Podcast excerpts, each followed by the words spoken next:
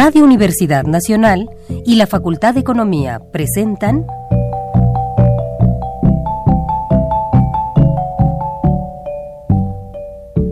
Los bienes terrenales.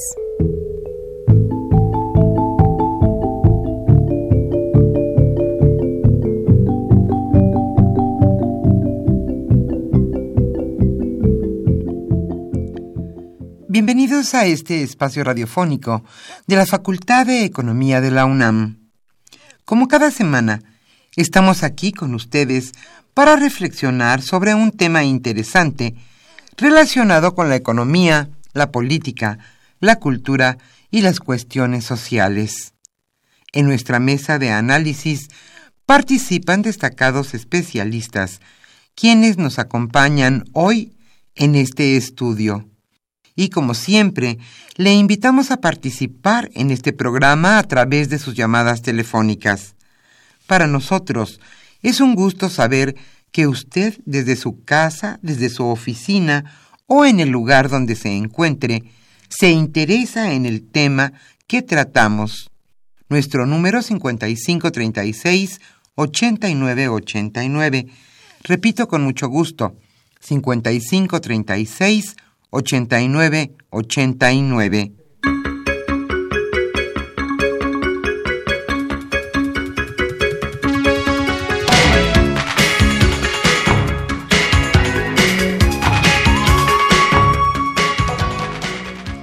Como todos los viernes estamos aquí con ustedes con muchísimo gusto en su programa Los bienes terrenales.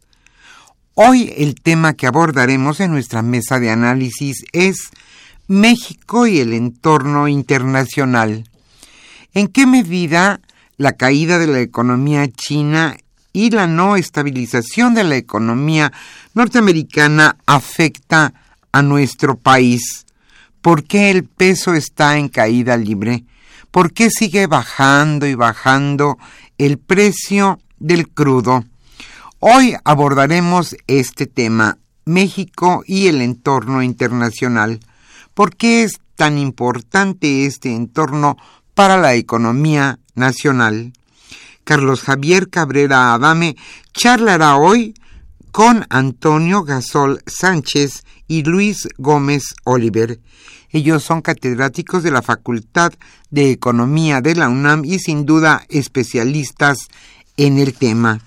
Este viernes estamos con ustedes en los controles técnicos Socorro Montes y en los teléfonos nuestros compañeros Pedro Rosales, Rogelio Daniel González y también está Isaac Medina Martínez. Con muchísimo gusto le esperamos para que usted opine y comente sobre este sin duda importante tema. Nos interesa desde luego su opinión.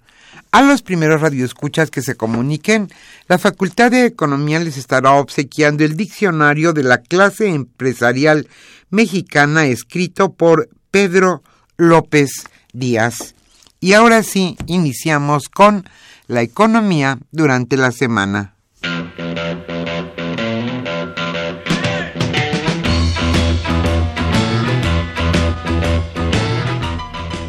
La economía durante la semana.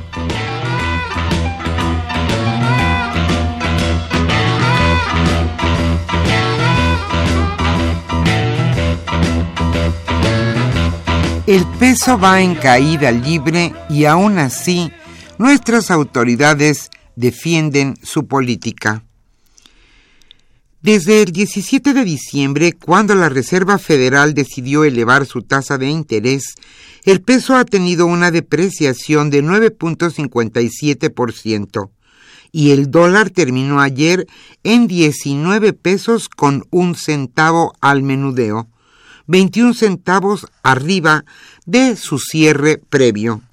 Aún así, Agustín Carstens, gobernador del Banco de México, señaló en Davos, Suiza, que la política de intervención ha funcionado conforme a los objetivos planteados y agregó, el objetivo de la política de intervención es dar liquidez al mercado y no poner en piso al tipo de cambio. Perdón, y no poner un piso al tipo de cambio. Esto lo señaló, como decíamos, en el Foro Económico Mundial en Davos, Suiza.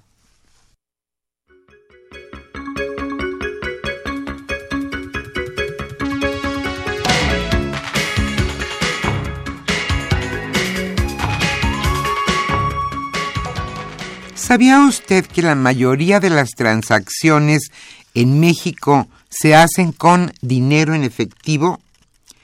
Por su monto, casi 50% de las operaciones en el país son con dinero en efectivo. Lo anterior significa que potencialmente 50% del Producto Interno Bruto podría no fiscalizarse correctamente. Esto, según el estudio, Reducción de uso de efectivo e inclusión financiera presentado por el Instituto Mexicano para la Competitividad. El efectivo, señala el estudio, facilita la informalidad, la corrupción, el crimen y restringe las posibilidades de desarrollar plataformas de intercambio electrónico para las empresas.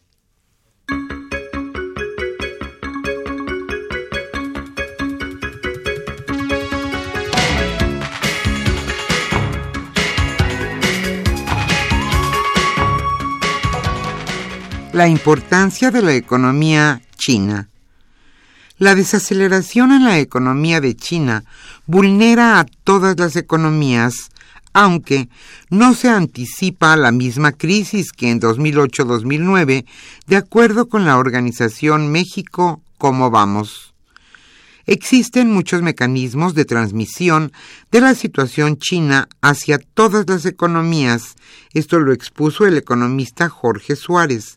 Recordó que luego de la crisis financiera de 2008-2009 no se crearon sistemas en el mundo que eviten que un choque en una determinada economía pueda ser evitado por otras.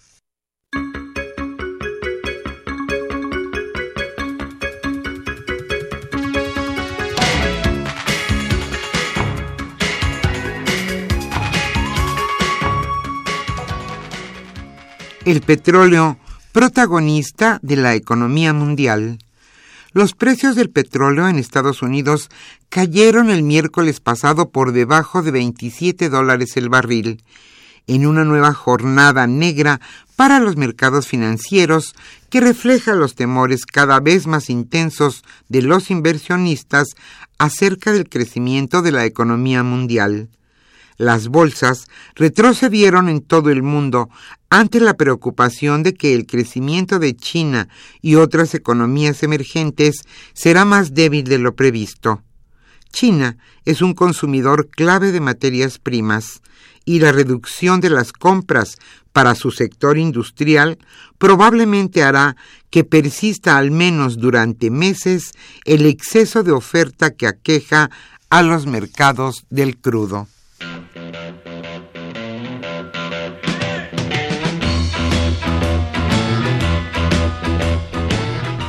El tema de hoy...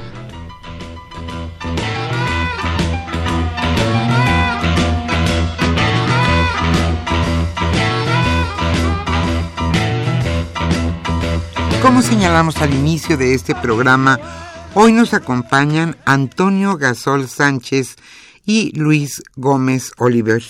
Ellos son catedráticos de la Facultad de Economía de la UNAM y charlarán con Carlos Javier Cabrera Adame sobre el tema México y el entorno internacional.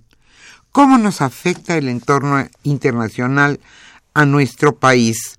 Ese es nuestro tema. Como siempre le invitamos a participar en este programa a través de sus llamadas telefónicas. Nuestro número 55 36 89 89.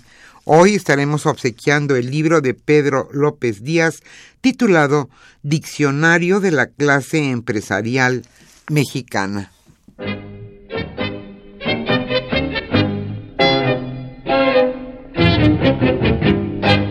On se rappelle toujours sa première amie. J'ai gardé de la mienne un souvenir pour la vie. Un jour qu'il avait plu, tous deux on s'était plu, et puis on se plut de plus en plus. Je lui demandais son nom, elle me dit Valentine. Et comme elle prenait chaque jour la rue Custine, je pris le même chemin, et puis je lui pris la main, je l'embrassais enfin. Elle avait de tout petits potons, Valentine, Valentine, elle avait un tout petit piton que je tâtais à tâton, ton ton ton telle, elle avait un tout petit menton, Valentine, Valentine, outre ses petits potons, son petit piton, son petit menton, elle était frisée comme un mouton.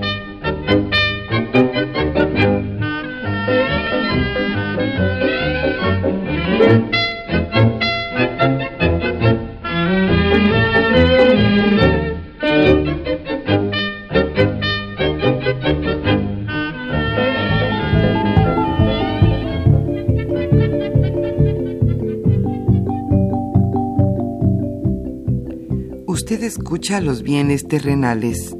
Nos interesa conocer su opinión. Le invitamos a comunicarse a este programa al teléfono 55 36 89 89. Repetimos con mucho gusto 55 36 89 89.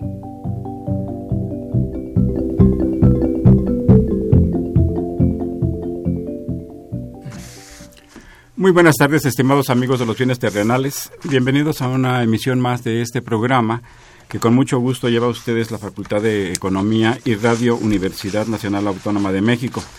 Eh, como ya se mencionó en la introducción a esta emisión, hoy vamos a, revisar, analizar, a comentar el entorno internacional y qué impacto tiene este en México. Y están aquí con nosotros para realizar eh, los comentarios el maestro Antonio Gasol Sánchez, el maestro Luis Gómez Oliver y su servidor Carlos Javier Cabrera Adame. Pues eh, la situación es complicada, el interno internacional es eh, difícil eh, para nuestro país y en, y en general para todos eh, los países. La caída del peso del petróleo, como ya se comentó, que llegó a estar eh, por debajo de los 20 dólares en 18.90 el, el miércoles pasado. Para nuestro país, la, pre, la, la, apreciación del dólar, la depreciación de, del peso, que está colocado a niveles pues inesperados. Eh, se ha dicho por parte de las autoridades del país que es una situación coyuntural, pero por lo pronto eh, tiene un impacto significativo en los costos de las empresas que no se ha visto reflejado todavía en los índices nacionales de precios. Habrá que examinar, escucharemos alguna opinión aquí ahora.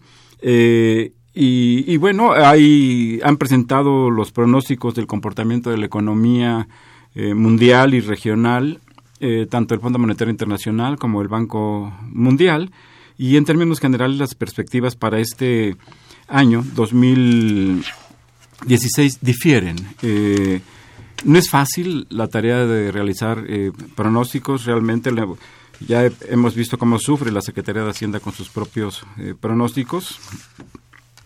Es una tarea realmente complicada. Eh, de hecho, en economía este, se ha señalado que el pasado es tan incierto como el futuro por, porque inclusive los indicadores y los datos anteriores se mueven cuando cambia el año base, cuando se reagrupan los, las actividades económicas, etcétera. Entonces, atreverse, tener la valentía de hacer pronósticos, este, pues es realmente eh, muy arriesgado. Lo cierto es que la situación es incierta, es de incertidumbre para el mundo y, y por supuesto también para la economía nacional. Toño, bienvenido una vez más a este programa. No sé si nos quieres presentar un panorama general de qué es lo que está pasando.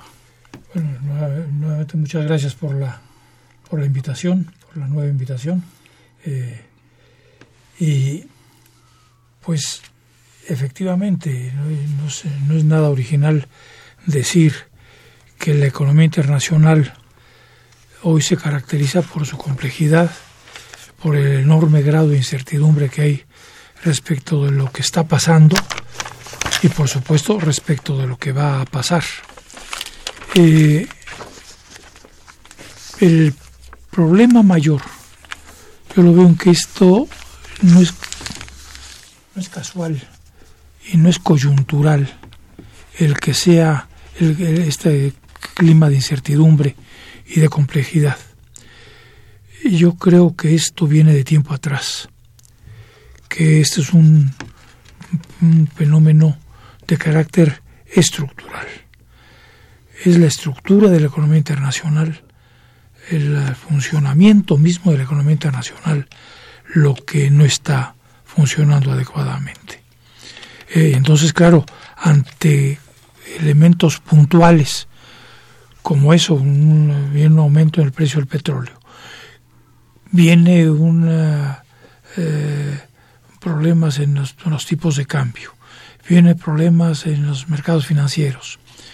Sí, pero esto obedece a algo, y obedece a que se están dando, repito, en una estructura que eh, multiplica los efectos negativos y diluye y mucho los posibles, si es que los hubiere, efectos eh, positivos.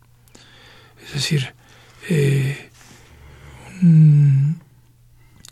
una economía tan abierta como la que hay ahora en el mundo, esa globalización, eh, ya ha dejado en manos de los respectivos gobiernos muy pocos instrumentos para manejar, muy pocas herramientas. No, solo, no me refiero solo a, al gobierno mexicano, no me refiero a cualquier gobierno en este que sea eh, que tiene que participar de una otra manera en este mundo globalizado. Y por globalizado no si debemos entender que repito que hay una gran una esfera amplia de decisiones que ya están muy lejos del campo de acción de los respectivos gobiernos. Es parte del, del problema. Y esto se viene gestando desde hace mucho tiempo, quizá empezó en los años 80, bueno, ya había empezado, pero quizá en los años 80 con los procesos de, de regulación financiera, que eso marca un hito en la historia económica, y a partir de eso todo lo demás. Eh, pero bueno, de esto hay mucho para, hablar. Eh, ¿Se podría considerar, eh, Luis, que no, se, no ha quedado atrás la crisis económica financiera que inició en 2008, 2007, 2008, que todavía estamos en las secuelas, en los coletazos de esta situación? Bueno, o estamos, es una crisis particular esta la que ya estamos hay, hay, hay, desde luego, hay una, una... O como dice Toño, perdón, desde... Sí que, viene, desde, hace varios lustros. Desde antes y, que la crisis fuerte fue 2007, 8, 9, ¿no? Eh, eh, obviamente hay muchas muchas eh, secuelas todavía, pero hay cambios importantes. yo quisiera ubicar también esto dentro de tres planos de entorno internacional que no son estrictamente de variables económicas, estrictamente digo porque finalmente sí tiene que ver con, aspectos económicos y que tiene un peso muy grande en eh, las condiciones eh, de la economía mundial y su incidencia en México. Eh, el, primer tema que afecta el entorno mundial, pues es los temas de violencia, de terrorismo, eh, de eh, eh, la, parte de, esta geopolítica tan complicada que ha afectado muchísimo Medio Oriente, que ha afectado muchos países de África y que está afectando a los países europeos y de hecho al mundo entero. Esto significa costos adicionales significa márgenes de maniobra, como las que decía eh, Toño, eh, menores, eh, y tiene un, peso sobre las posibilidades de crecimiento y de solución de estas secuelas de la crisis a las que te referías, Javier. ese es un plano que creo que está afectando fuertemente y que vale la pena considerarlo en atención a este entorno mundial. El segundo plano que yo creo que también debíamos eh, colocar es el que, aparte de crecimiento o no, eh, es la desigualdad. La desigualdad que se ha generado en el mundo eh, es enorme. Eh, el, el, informe de Credit Suisse sobre la situación de la riqueza en el mundo, que fue retomado por Oxfam, eh, nos dice que, fíjense, 62 personas, o sea, 6, 2, 62 personas, es los que caben en una... No por ciento, no es un Eh, porcentaje. no, no, son, son 62 personas que caben en una mesa grandota. ¿no? 62 personas tienen la misma riqueza que la mitad de la población mundial, que 3.600.000 personas. O sea, por un lado tenemos 62, por otro 3.600.000. Eh, 3.600.000. Eh, eh, 3.600 millones, quiero decir. 3.600 millones. Eh, esto es eh, de por sí eh, es un escándalo, ¿no? Pero además se va agudizando. En 2010 no eran 62, eran 388, lo cual es era ya escandaloso, pero se va reduciendo. De esos 63, eh, 62 personas, 53 son hombres. O sea, además hay una cosa de, de, de género. género. ¿m? Eh, y esta acumulación que yo les digo que, se, que viene agravándose, es que, eh, y a lo que se refería Antonio también, es que en la riqueza creada en lo que va de este siglo, el 1% de la riqueza creada en este siglo ha ido al 50% más pobre. Y el 50% de la riqueza creada en este siglo ha ido al 1% más rico.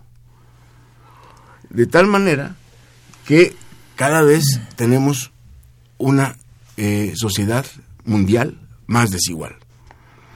Eh, pe- perdón, que por supuesto tiene una expresión en México eh, que- notable, ¿no? Sin duda, sin Que, duda. que ya, la, que ya abordare- ya llegaremos a... Ah, llegaremos llegaremos a- a- a- al caso mexicano en unos minutos más. Eh, eh, eh, solamente un- una, una consideración adicional de aquí.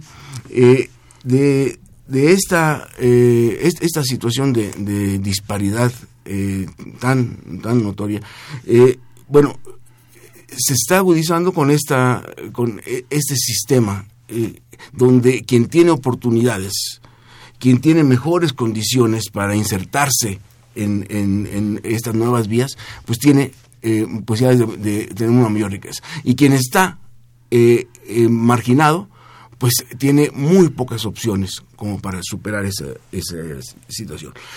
Esto es distinto al hecho de que se haya reducido el número de pobres extremos en el mundo, que es una realidad también.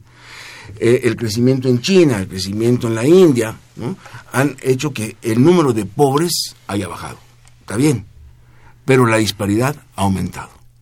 Ese es el segundo plano que yo quería poner. Y un tercer plano, complementario a, este, eh, a esta situación de las variables propiamente económicas, es eh, lo que se llama la cuarta revolución industrial, que se está viendo ahora en Davos, en la reunión eh, que está teniendo lugar. Eh, y esta cuarta revolución industrial nos dice que estamos hablando de, es básicamente inteligencia artificial, eh, eh, digamos, este, informática. Se, se sumaría la revolución industrial inicial, ¿no? Máquina de vapor, ferrocarril, la segunda revolución, la producción masiva, eh, con la electricidad, etcétera, todo esto. La tercera es obviamente informática y telecomunicaciones, y a esta le llaman cuarta. Yo no sé si realmente es parte de la tercera o se diferencia, pero aquí estamos hablando de la, de la, de la eh, eh, Internet de las cosas, donde se van a relacionar cosas con cosas. robots con todos los sistemas electrónicos, etcétera. Y eso, según eh, lo que está el documento de Davos, va a reducir 7 millones de empleos, como ha ocurrido con las revoluciones industriales.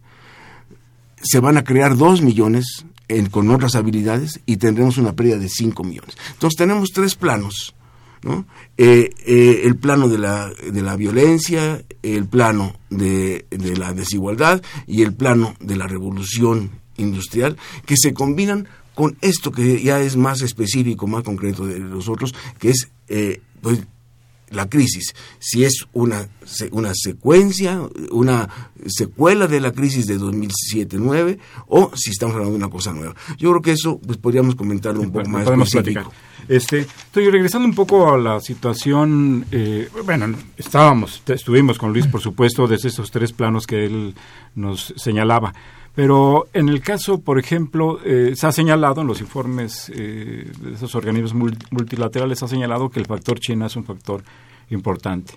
Creció el año pasado a 6.9%, eh, por ciento, ya lo quisiéramos para un domingo aquí en nuestro país, pero sin embargo en términos de demanda de materias primas, de bienes, pues tiene un impacto considerable en la economía eh, mundial. Está también eh, la cuestión de la, de la modificación de la política monetaria en Estados Unidos, que aunque es realmente pequeña, es un cuarto de punto porcentual lo que, eh, lo que incrementaron las tasas, eso, eso tiene algún, ¿cómo se refleja en el caso de, México? ¿Tiene algún impacto? ¿Es marginal? Sí, por ¿De qué magnitud es esto? por supuesto que sí. claro que se refleja.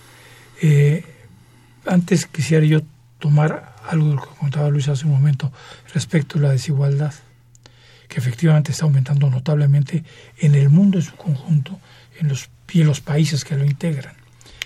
Y esto, cuando se habla de la, desigualdad, de la desigualdad, solemos pensar que es un tema de justicia, un tema moral. Puede serlo y lo es, pero no, pero no también es un tema fundamental, esencialmente económico. La demanda total, la demanda agregada total, disminuye en la medida que hay más desigualdad, o no aumenta en la medida que tendría que aumentar, para hacer próspera la economía del mundo. Y vuelvo a decir lo que dije hace un momento. Todo eso tiene que ver fundamentalmente con aquella desregulación financiera que nos ha llevado a cualquier eh, a estos niveles. Ahora bien, China. Se dice la desaceleración china. Efectivamente ya quisiéramos crecer al 6-9%, que los pobrecitos chinos tienen que aguantar. Claro, se compara con el 10%, alrededor del 10% de años anteriores. Primero, recordemos que esta es una, quizá no tanto, pero es una decisión del gobierno chino el enfocarse más a su mercado interior y el hacer ciertas, ciertos cambios de política y ya no crecer tanto. Quizás se han excedido, quizás se, han ido un poco más allá de lo que ellos hubieran querido. Pero el cambio en la, orientación de la política económica china viene de, tiempo atrás, de unos par de años para acá. Eh, y por supuesto que afecta. Afecta primero en los mercados financieros, pero también sobre todo en los mercados de las materias primas por la demanda enorme de China. esto se está reflejando en América Latina, en Brasil, en Argentina, en exportadores de, de, productos. Eh, y, vemos la, caída de las economías latinoamericanas que tiene que ver mucho con eso. Eh, y no solo ellas, tiene que ver también con la demanda por petróleo. Y ahí están vinculadas las dos, los dos temas. Eh, tiene que ver con la disputa entre China y Estados Unidos. Si no olvidemos que ese TPP firmado el año pasado y que todavía no entra en vigor, que todavía no ha sido ni siquiera ratificado por el, por el Congreso de Estados Unidos, que ese TPP tiene es está dirigido contra China, reconocido por el presidente Obama. No es una interpretación paranoica de mi parte. Eh, entonces, eh, China está jugando un papel determinante en la economía mundial eh, y no se ha sabido cómo integrarla con la economía mundial. El Fondo Monetario Internacional ya aceptó que el, yuan forme parte de las monedas de reserva del, propio fondo, eh, pero no es suficiente. China tiene que incorporarse de otra manera a la economía internacional y tiene que ser considerada de otra manera en la economía internacional. El, la, otra, la otra cuestión, las, las, eh, los problemas, los problemas de, tasa de interés en Estados Unidos. Sí, hasta ahora la Reserva Federal, después de haber mantenido durante mucho tiempo en, prácticamente en cero su tasa de interés, la, ha movido muy poco. Pero ese es el aviso de que vienen más, eh, más aumentos, además así está previsto. Y esto, bueno, va a afectar los dos aspectos. Los propios mercados financieros que son capaces de arrastrar al resto de la economía a la debacle, pero también el mercado crediticio, ¿sí? el, de los, el de las finanzas dedicadas, eh, orientadas a la financiación de empresas, eh, que también les va a aumentar la tasa de interés. Y entonces la inversión real, no me refiero a la inversión especulativa que está gobernando ahora, sino la inversión real también puede, puede disminuir. Es decir, eh, Estados Unidos mueve su política económica conforme a su interés, no conforme, no conforme al interés de la economía mundial. En la medida que la economía mundial eh, sirva a los intereses de la economía de Estados Unidos, adelante. Si no sirve a ellos, que Estados Unidos va por su propio camino. Y no se puede esperar otra cosa. Aquí no es de buenos o malos. Cada país tiene que ir por su propio interés. El problema está en cómo hacemos eh, converger esos intereses que son distintos. Y eso es lo que no se ha logrado. Decir, gobernabilidad o gobernanza económica mundial. No lo hace el Fondo, no lo hace el Banco Mundial y no le está haciendo la OMC. Más adelante, si quieres, comentamos el gran fracaso de la OMC, que fue incapaz ahora en Nairobi de mantener la ronda de Doha para el desarrollo. Y no solo eso, si no solo la, no, la, no logró mantener en, en marcha, sino que la sepultó sin acta de defunción todavía, pero está muerta. Y eso significa que los países en desarrollo para los que estaba destinada la ronda ya no tienen de qué asirse. Eso lo podemos comentar más adelante. Cámara, muchas gracias, Toño. Luis, no sé si quisieras comentarnos este último punto que eh, donde dejó su intervención, Toño, el comercio internacional. ¿Cómo está? ¿Qué tendencias tiene? ¿Cuál, ¿Qué impacto tienen los precios, las materias primas, de los diferentes productos? Si te parece bien. Me parece muy bien. Eh, de hecho, eh, ya entrando con estas, estas variables que son propiamente de la crisis económica,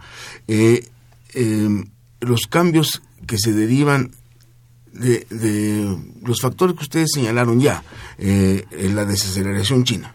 Bueno, tiene eh, un cambio en los aspectos comerciales, pues en, en, los precios.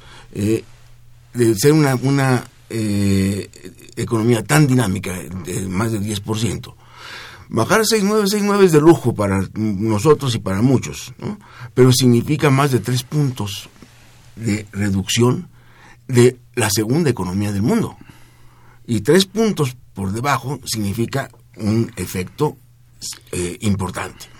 Eh, que ha repercutido en las eh, en los precios de las de las materias primas y a eso se le suma específicamente el precio el precio del petróleo porque el precio del petróleo por un lado es por la disminución en la demanda china pues, y otros países pero también por un aumento en la oferta. Eh, los precios de, más de 100 dólares eh, por barril motivaron eh, pues cambios tecnológicos y inversiones que aumentaron mucho la capacidad de extracción de petróleo. Estados Unidos se ha convertido bueno en, agregarle 8 mil millones diarios de, barriles de petróleo ¿no? adicionales a los que a los que existían entonces eso eh, eh, esos 8 millones eh, pues son un, aumento en la oferta que además está en otros países. Y tiene relación con lo que hablábamos nosotros de, el plano geopolítico. Al levantar las, las, sanciones a Irán vamos a tener una oferta adicional porque ya le van a comprar los clientes que le habían vetado sus compras. Entonces tenemos medio millón más por lo menos. Esta eh, esta situación comercial se va a combinar con los aspectos eh, financieros. O sea, no nomás afecta el comercio, sino afecta los tipos de cambio, las bolsas, eh, y eso pues es tiene también repercusiones en, el crecimiento. El caso de la Fed, yo creo que quisiera subrayar algo que ya dijo Antonio. Estados Unidos está actuando en función de los intereses de su estabilidad económica, procurando, como ellos dicen, recuperar la normalidad después de, todo, todos estos estímulos extraordinarios que ha, ha planteado. Incluso explícitamente, Janet Yellen dijo, cuando le, la cuestionaron sobre si no le preocupaba eh, que en todos los demás países estuviera afectándose el tipo de cambio y las tasas de interés por el movimiento de, de, la tasa de, interés de la Fed, dijo... En Estados Unidos. Eh, sí, eh, dijo, dijo Janet Yellen, si en algún momento vemos que los cambios en las tasas de interés o en, o en los tipos de cambio de otros países nos afectan, ahí lo consideramos.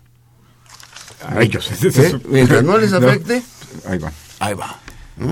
Entonces, eh, eh, tenemos la, política de, de tasa de Estados Unidos que como la, inflación ha sido sumamente baja, ¿no? Eh, fue 0.7% en el año pasado y el desempleo ha bajado, pues es difícil que, que, suba nuevamente, pero efectivamente, como dijo Antonio, es está en la perspectiva de subir. Quizás para junio del 2016 se vuelva a considerar. Y el otro punto que vale la pena eh, sobre que tiene que ver con la pregunta que hacías anteriormente sobre las secuelas de la crisis, es Europa.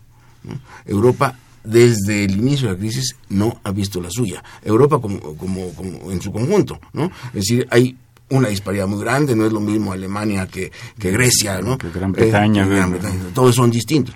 Pero Europa en su conjunto todavía está lejos de solucionar esto. Y eso nos, eh, nos afecta a las posibilidades de crecimiento de todos los países emergentes. En América Latina, sobre todo, eh, tuvimos ya un año recesivo en, promedio y tenemos enormes dificultades de crecimiento. Ahí, dentro de eso, podríamos después entrar a ver cómo está México. Vamos a hacer una pausa y regresamos a los bienes terrenales.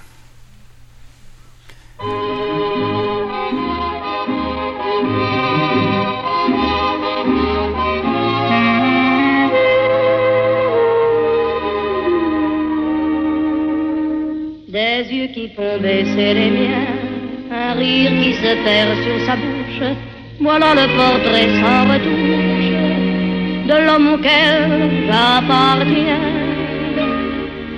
Quand il me prend dans ses bras, qu'il me parle tout bas, je vois la vie en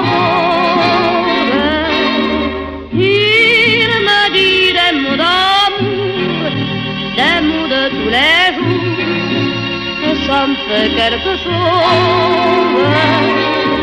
Il est entré dans mon cœur une part de bonheur dont je connais la cause.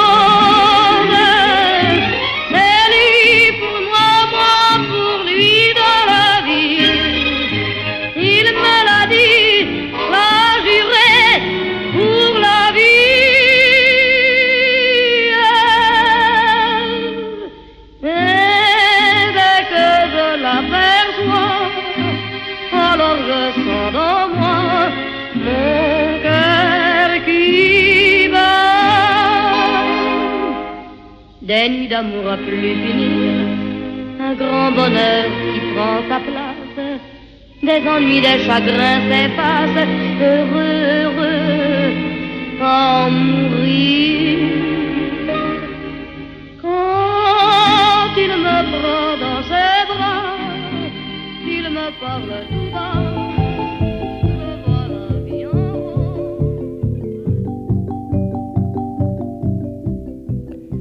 Usted escucha los bienes terrenales. Nos interesa conocer su opinión. Le invitamos a comunicarse a este programa al teléfono 55 36 89 89. Repetimos con mucho gusto 55 36 89 89.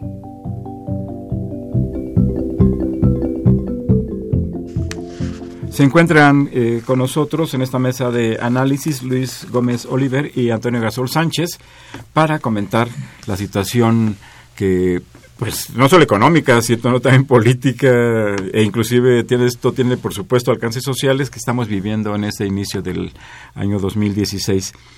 Hemos ya comentado, este, han expresado de manera clara tanto Antonio como Luis la situación que se observa a nivel internacional. Y, bueno, tenemos un, tema aquí dentro de nuestro gran tema, un, un inciso por decirlo así, que es México. ¿Cómo, está la situación de México. Tenemos un dólar excesivamente caro. Este cerró ayer en 19 pesos, lo que da una depreciación de 9.57 del peso en solamente 21 21 días, que ayer fue día fue 21 que para quienes tenían o compraron dólares, pues es una inversión muy muy buena, ¿no? Que por cierto el Banco de México los vende, ¿no? Subasta 400 millones de dólares día a día y, parece que no hay claridad acerca de quién adquiere y en qué momento adquiere esos dólares. El Banco de México, por, por su normatividad, no, no informa, se informa que los vende a los bancos, pero no a qué bancos ni, ni qué montos a, a, cada banco. Tenemos ese tema, eh, que desde luego eh, impacta las importaciones del país. Impacta las importaciones. Nuestro país es, es un importador neto de materias eh, primas energéticas y no energéticas, habría que, decirlo, ¿no? Importamos maíz, frijol, oleaginosas, y en proporciones bastante eh, significativas, importamos una cantidad también muy, muy significativa de petrolíferos, que eso habría que decir ha significado una especie de alivio de las finanzas públicas, ¿no? Comprar barato la gasolina y vendernos la cara aquí en nuestro país. Tenemos también el tema de la inflación que, que como, se, como se difundió ampliamente eh, fue de 2.13 de acuerdo al INEGI el año pasado, en, el año 2015. ¿Cómo juegan esos aspectos? ¿Se relacionan? ¿Hay, ¿Hay coherencia entre una situación y otra? Este... Bueno. ¿Toña? No sé, lo que quizá habría que decir primero es que es necesario modificar muchos de nuestros libros de texto, porque en estos nos decían que cuando hay una devaluación monetaria, suben los precios y aumentan las exportaciones. Eh, y estos fenómenos se han dado en México. Algo está ocurriendo, que en algo se equivocaron los libros. O, los libros. O en algo se está equivocando la realidad. Eh, no, sé, cualquiera de las dos cosas puede ser. Eh, lo de las exportaciones es muy fácilmente explicable, porque, bueno, como van a crecer las exportaciones si estas dependen fundamentalmente del contenido importado. Es decir, el altísimo contenido de importación de las exportaciones hace que una devaluación pues, afecte tanto las partes, componentes y materias primas importadas, de suerte que, no afecta para fines, para fines eh, de competitividad del precio la devaluación. Y en materia de, de precios, no sé qué esté ocurriendo, eh, porque sí nos salen más, quizá más caras en pesos ciertas cosas, eh, ciertos bienes, por como tú dijiste, se importa de la, México es importador de materias primas, y no solo materias, de materias primas, eh, no solo para la industria, sino para el consumo, el maíz, el frijol, etcétera. Pero eh, y esto no se está reflejando en el índice de precios hasta ahora. Yo no creo que durante mucho tiempo pueda mantenerse esa, ese, no, ese no reflejo. Eh, porque es así, se están pagando, se requieren más pesos para comprar la misma cantidad de esas materias primas. Por decir, para comprar los dólares que a su vez paguen esas materias, esas materias primas. Entonces, eh, yo lo sé por mucha contención, mucha austeridad, mucha disciplina, si todo eso sea suficiente para en el corto y mediano plazos eh, asegurar que los precios no vayan a aumentar. Luis. Sí, eh, bueno, creo que, que efectivamente tenemos esa, esa doble eh, situación. Por un lado, eh, todo lo que esté denominado en dólares nos resulta más caro ahora en pesos, pero en lo que está nominado en dólares está con, a, a menores precios en dólares, ¿no? que es lo que ha pasado con las materias primas, entonces en parte se compensa. Eh, lo que eh, mencionan los análisis de, de los eh, datos de INEGI es que la inflación de 2.13, que es la más baja históricamente desde que hay datos de inflación Como ellos dicen, desde que hay medición. a, tra- a través del Índice Nacional de Precios al Consumidor, desde ese, eh, en todos los años 70 para acá, eh, es la más baja. Eh, pero hay cosas y cosas, ¿no?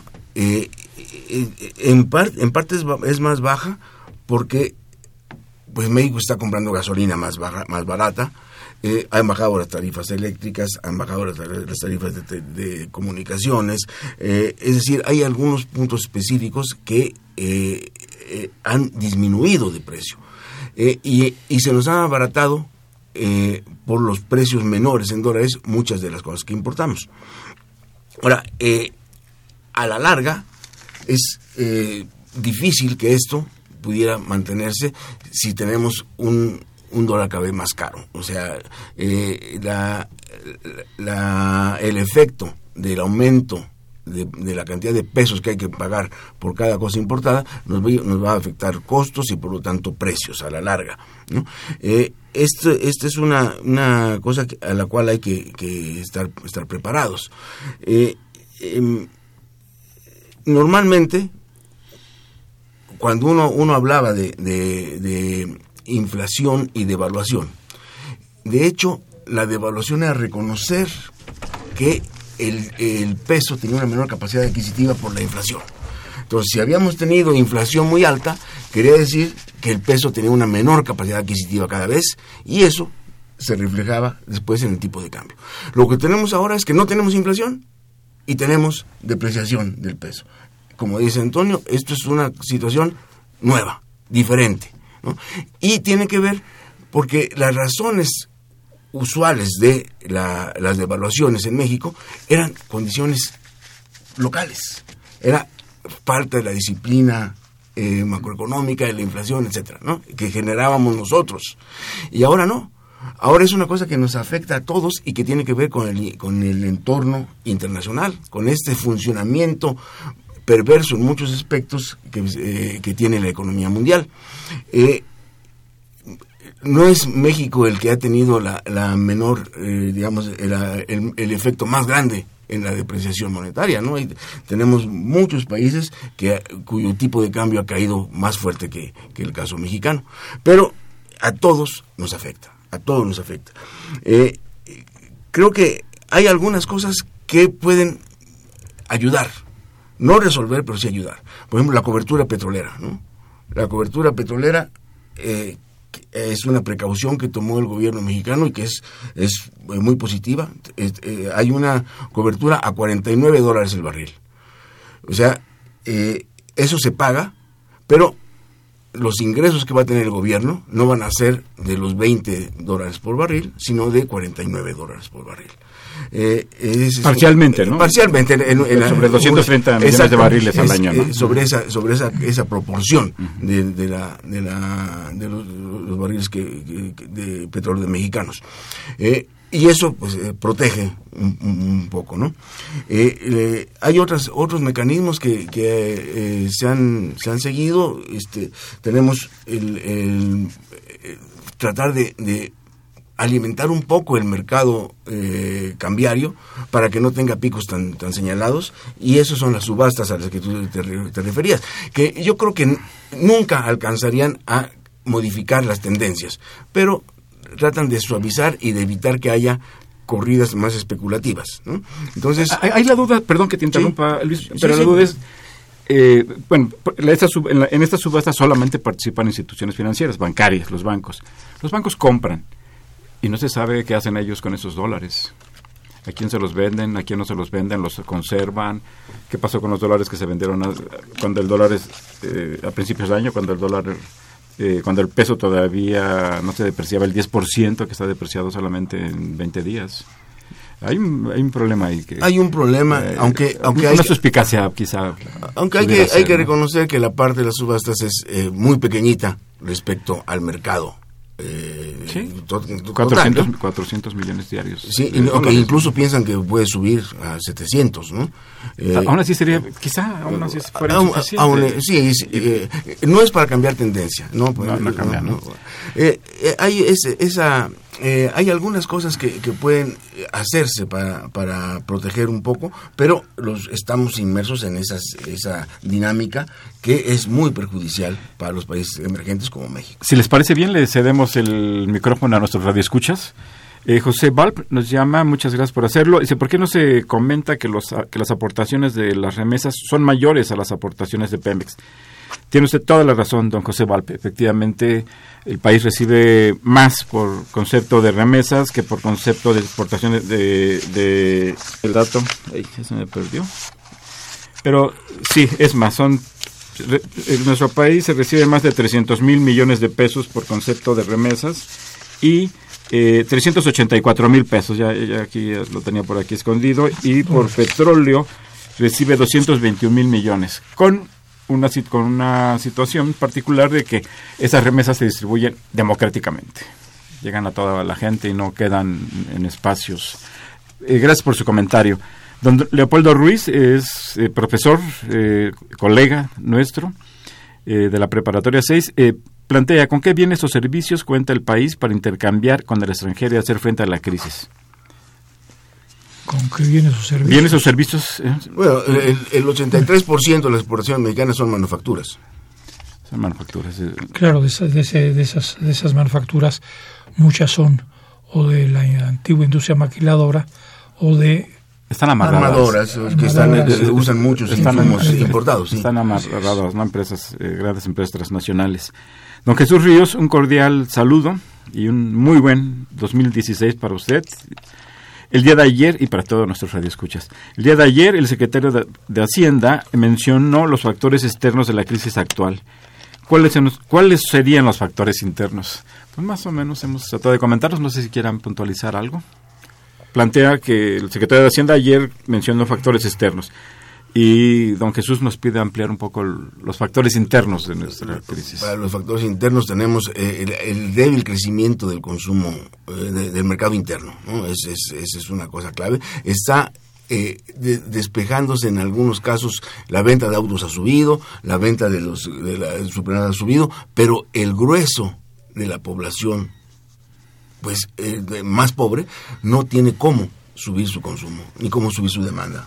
El, desempleo en México, independientemente de lo que digan las cifras oficiales, que no digo que sean falsas, digo que, habría que estudiar cómo están integradas, cómo están compuestas.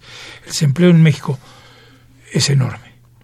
Eh, si, eh, el desempleo in- informal es, enorme.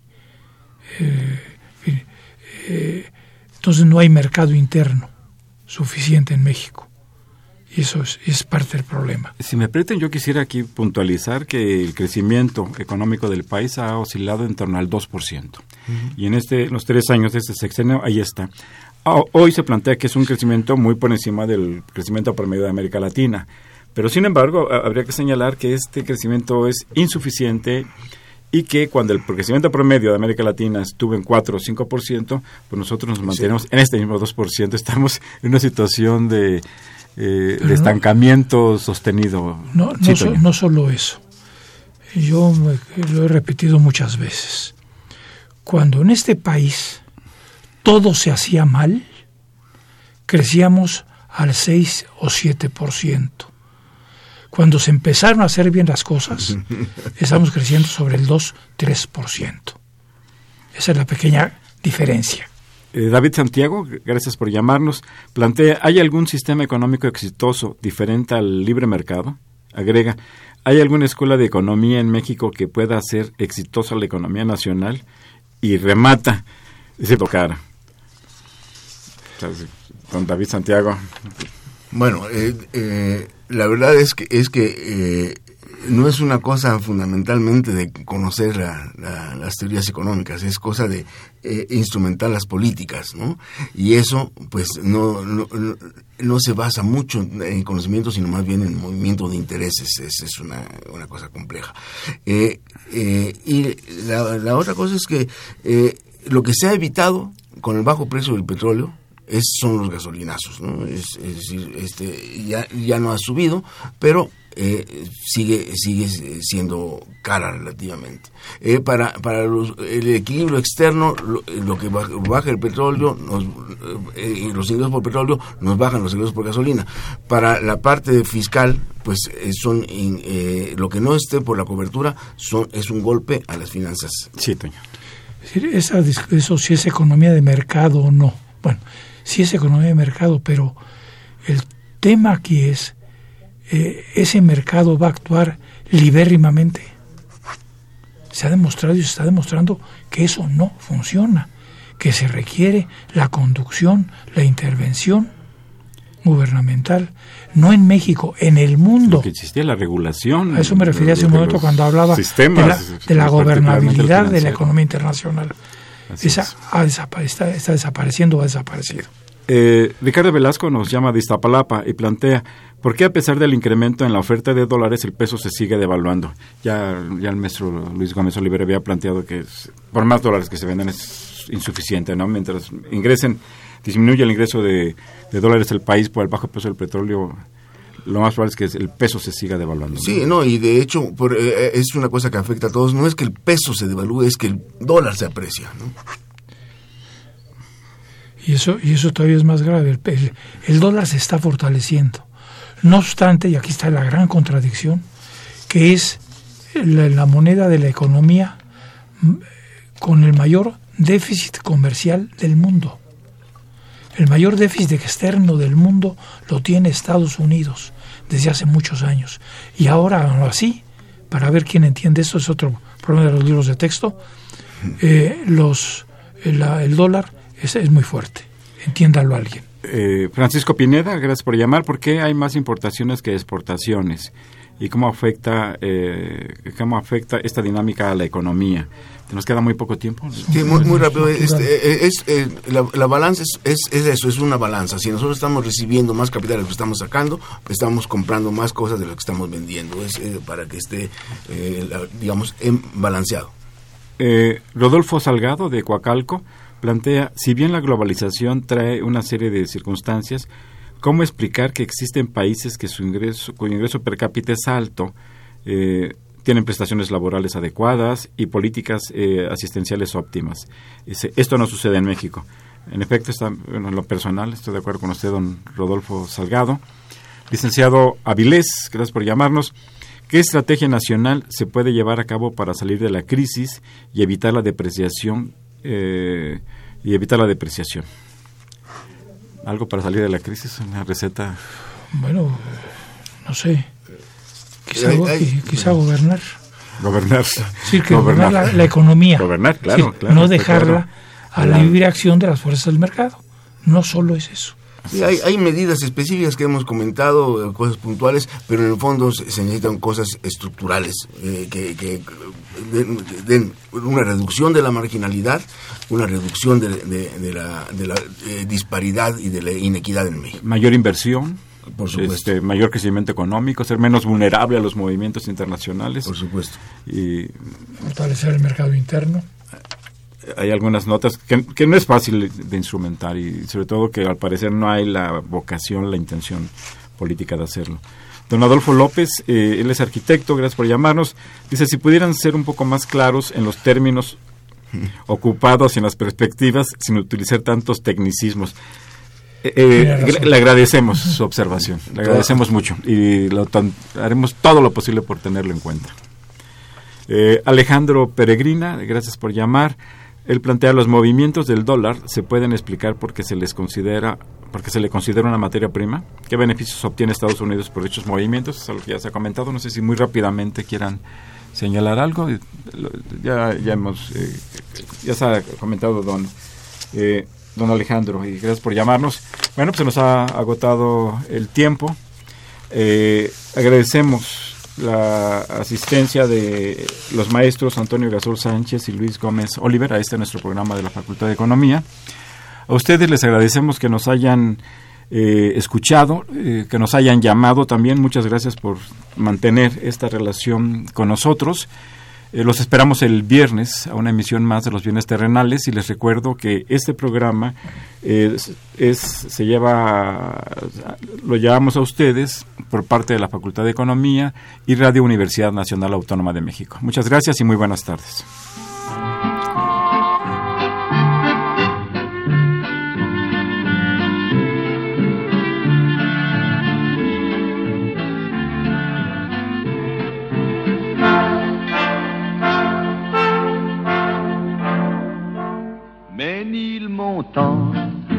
Oui, madame, c'est là que j'ai laissé mon cœur. Agradecemos su atención y participación en este programa a través de sus llamadas telefónicas y la invitamos la próxima semana a la misma hora en otro programa más de los bienes terrenales. La coordinación general fue de Carlos Javier Cabrera Adame. La coordinación académica de Aníbal Gutiérrez, Roberto Cabral, Alejandro Pérez Pascual, Rubén Antonio Miguel y Leonardo Lomelí Vanegas. En los controles técnicos, nuestro compañero Humberto Sánchez Castrejón y en la voz y producción su amiga Irma Espinosa, quien se despide de ustedes y le desea un agradable fin de semana.